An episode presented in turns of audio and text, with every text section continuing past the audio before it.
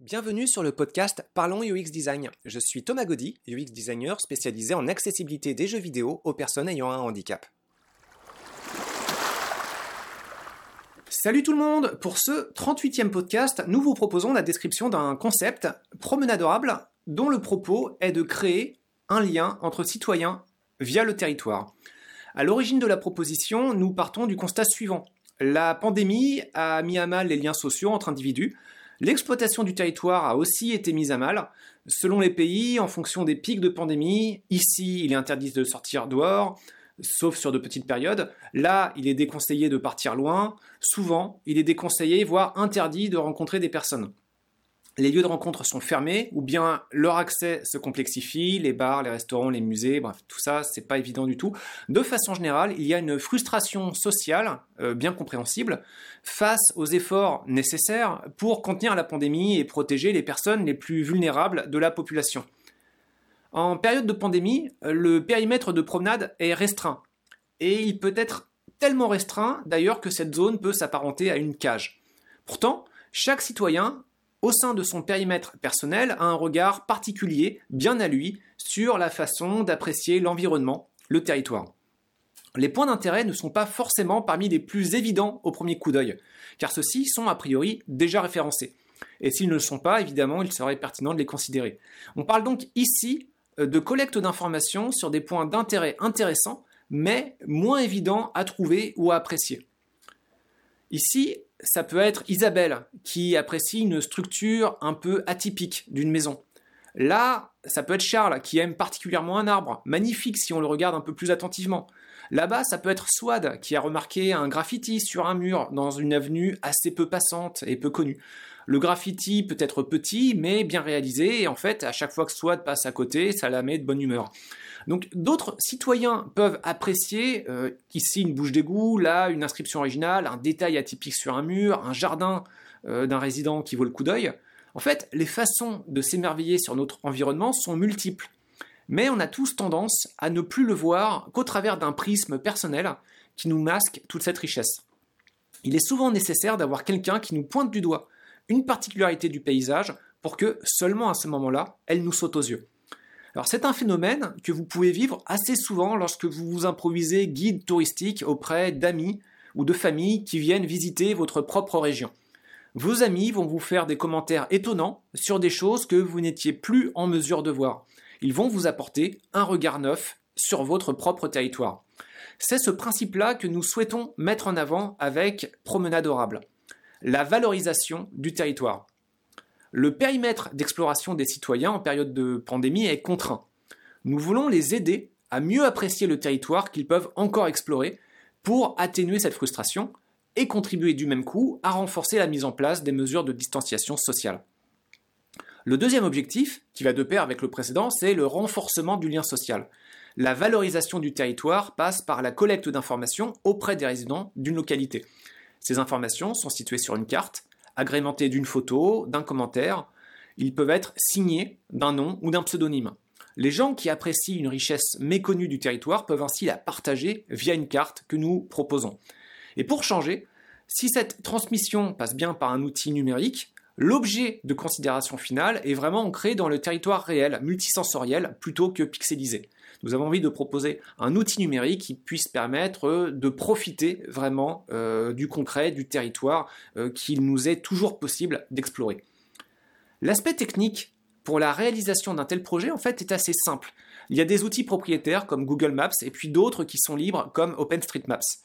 Les deux permettent l'annotation d'informations nouvelles, OpenStreetMaps nécessite une surcouche comme euh, OpenLayers, il y en a d'autres, et de meilleures connaissances en programmation. Donc c'est un peu plus long avec OpenStreetMaps.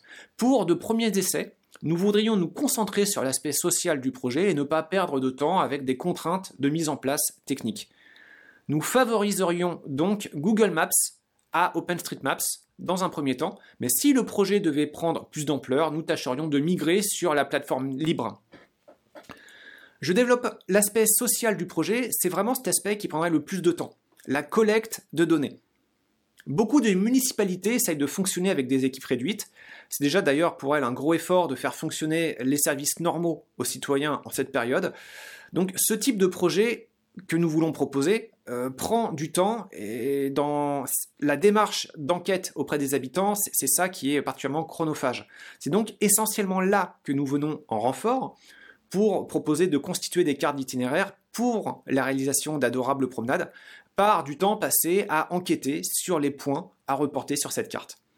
Donc il s'agirait de contacter des gens, beaucoup de gens, et de prendre le temps avec eux pour identifier les endroits remarquables et demander à les partager.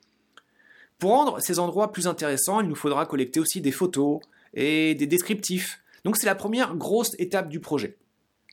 La seconde étape, c'est de tracer des itinéraires pour relier ces différents points, donc des propositions de promenades adorables qui permettent en une balade de voir un maximum de ces points d'intérêt. La troisième étape, c'est de vérifier que l'itinéraire est confortable d'utilisation, sécuritaire, et de faire les ajustements requis. Donc dans la mesure du possible, nous participerions nous-mêmes à cette vérification, mais dans tous les cas, cette promenade devrait être validée par des citoyens et citoyennes de la localité. La dernière étape, c'est la remise à l'organisme partenaire, municipalité, centre communautaire, bibliothèque, la carte sous deux formats numérique d'une part, agreffé sur des sites web de services adéquats. Typiquement, une bonne part des activités en rapport avec le tourisme ou les loisirs devraient pouvoir profiter de ce que nous voulons proposer. Et puis aussi une remise de la carte ou des cartes sous une forme papier pour des affichages sur des emplacements physiques. Donc l'idée et la façon de réaliser cette idée nous semble, du moins on l'espère, assez claire. Alors, vous le savez, hein, pour ceux qui suivent ces podcasts et nos vidéos, dans notre secteur, le UX design, ces bonnes idées ont toujours des failles et il est important de sonder l'opinion de partenaires potentiels. Il ne s'agit donc pas de chercher tout de suite à vendre un service, mais d'opérer une communication pour obtenir de courts retours constructifs pour savoir si l'idée est pertinente et s'il y aurait des façons de l'améliorer. Alors pour cela, nous avons décidé de procéder de la façon suivante. Nous prenons le répertoire des municipalités et nous tirons celles que nous voudrions solliciter au dé. Donc on fait ça au hasard. Cette démarche a l'avantage de favoriser les plus petits villages. De cette façon, si nous obtenons des retours pour améliorer notre proposition de service, nous pouvons les prendre en compte avant de nous tourner vers d'autres municipalités. Donc c'est peut-être aussi une erreur de notre part, on n'est pas trop sûr. Peut-être que nous devrions nous concentrer sur les plus grosses villes. Attendons de voir en fait les retours pour savoir comment ajuster notre méthode de prise de contact. Mais euh, là, pour l'instant, on a envie euh, de tenter notre chance à communiquer avec de plus petits villages. Puisqu'il s'agit d'un projet cartographique, nous reportons sur une carte les municipalités que nous sollicitons. Alors, par défaut, une municipalité sollicitée est agrémentée d'un petit smiley qui dort. Alors, c'est pas pour dire que nos interlocuteurs dorment, évidemment, a priori, ils croulent, euh, comme beaucoup, encore plus en cette période sous le travail. C'est plus pour illustrer que la communication n'est pas active, car nous attendons, nous espérons même une réponse. Nous allons prendre quelques semaines pour solliciter ainsi euh, des municipalités tirées au sort, et puis nous vous ferons un retour sur les résultats de ces prises de contact, un retour public. Euh, vous partagez ce que nous avons appris.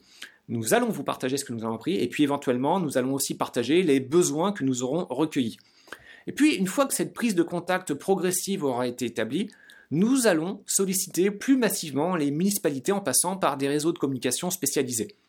De cette façon, nous allons toucher plus de monde, mais nous perdrons alors la possibilité d'ajuster plus progressivement notre démarche.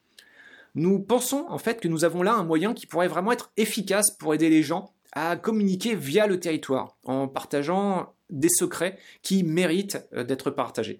Ces endroits n'ont pas besoin d'être extraordinaires immédiatement. Ils, sont juste, ils ont juste besoin d'être appréciés. Et que les raisons de cette appréciation soient communiquées sur une carte par un point, une photo et un petit commentaire. Si l'idée prenait, racine dans la population, en fait, l'étape suivante pourrait consister à faire des mises à jour de ces cartes. Peut-être des éditions particulières en fonction de différentes catégories d'attraits. Ici sur l'architecture, là sur des plantes remarquables, ici pour des lieux de vie d'animaux. Là encore, à propos de faits historiques, même s'il s'agit de raconter de petites histoires vécues par les habitants du quartier. D'ailleurs, quelque chose que nous avions beaucoup aimé avec un projet précédent qui s'intitulait Verdun transgénérationnel. C'était un jeu vidéo documentaire dont l'un des aspects consistait à recueillir des témoignages auprès des aînés de notre quartier et de les offrir ensuite en récompense aux plus jeunes dans le cadre d'un jeu vidéo lorsqu'un niveau de jeu était terminé.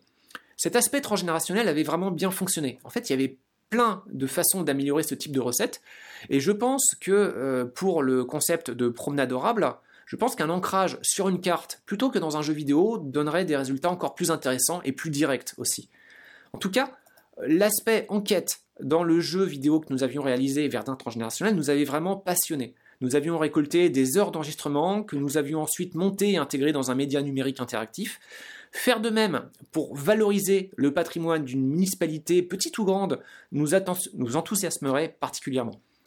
De façon plus générale, nous allons nous efforcer d'utiliser nos moyens sociaux pour expliquer notre démarche, notre projet et les rendre plus transparents. De cette façon, vous aussi, vous pouvez nous aider à améliorer la recette. Et puis, ce qui compte en général, ce ne sont pas les idées. C'est la façon de mettre en œuvre les idées. Et puis, euh, ça, ça dépend aussi de la réactivité des partenaires. Donc, on espère que notre démarche va soulever de l'intérêt. Alors, il y a encore un autre enjeu dans cette prise de contact, c'est que parmi nos activités à Ludociel pour tous, euh, il y en a une qui touche à l'enseignement, en UX design et en game design. Et pour ma part, j'ai cœur à encourager les étudiants à prendre un peu de recul sur euh, le média jeu vidéo et à considérer plus largement la portée citoyenne que peuvent avoir les médias interactifs numériques. En d'autres termes, j'incite parfois les étudiants, à l'occasion d'exercices ou d'examens, à imaginer des projets ayant une portée sociale et à confronter cette idée auprès d'organismes tiers, indépendants du milieu d'enseignement dans lequel les étudiants sont plongés. Dit encore autrement, je veux inciter les étudiants à sortir de leur bulle, euh, leur bulle en considérant soit l'école, soit considérant euh, le seul média jeu vidéo. Et je veux qu'ils commencent à songer aux façons de contribuer à apporter des améliorations à notre société. Cette démarche s'inscrit dans la mission de notre BNL, du dossier pour tous, et j'amène dans ce sens des étudiants à connecter leurs compétences à des besoins sociaux. Et pour que cette démarche soit légitime, évidemment, eh ben, il faut bien que je la réitère moi-même régulièrement. Donc euh, voilà, euh, on vous expose de façon transparente un peu ce qu'on imagine pour le projet Promenade Adorable. On vous fera donc un retour là-dessus prochainement. Si vous avez des remarques, des commentaires, s'il vous plaît, prenez le temps de nous écrire quelques mots, juste quelques mots même, c'est déjà énorme. Voilà, donc c'est tout pour ce podcast. Si vous avez aimé ce contenu, si vous pensez qu'il peut intéresser du monde, vous pouvez le rendre davantage visible en utilisant le système d'évaluation propre à votre environnement d'écoute. À la semaine prochaine pour discuter d'un autre sujet. Bye Merci d'avoir écouté ce podcast. Je vous invite à vous abonner pour ne pas rater les prochains épisodes. Si vous voulez en savoir plus sur moi, je vous invite à consulter mon profil LinkedIn, Thomas Gaudy, T-H-O-M-A-S, G-A-U-D-Y. Si vous souhaitez de l'accompagnement pour implémenter ces notions et ces outils dans vos équipes et vos projets, vous pouvez faire appel à mes services de consultant en UX Design. Il vous suffit de me contacter via mon profil LinkedIn. Au plaisir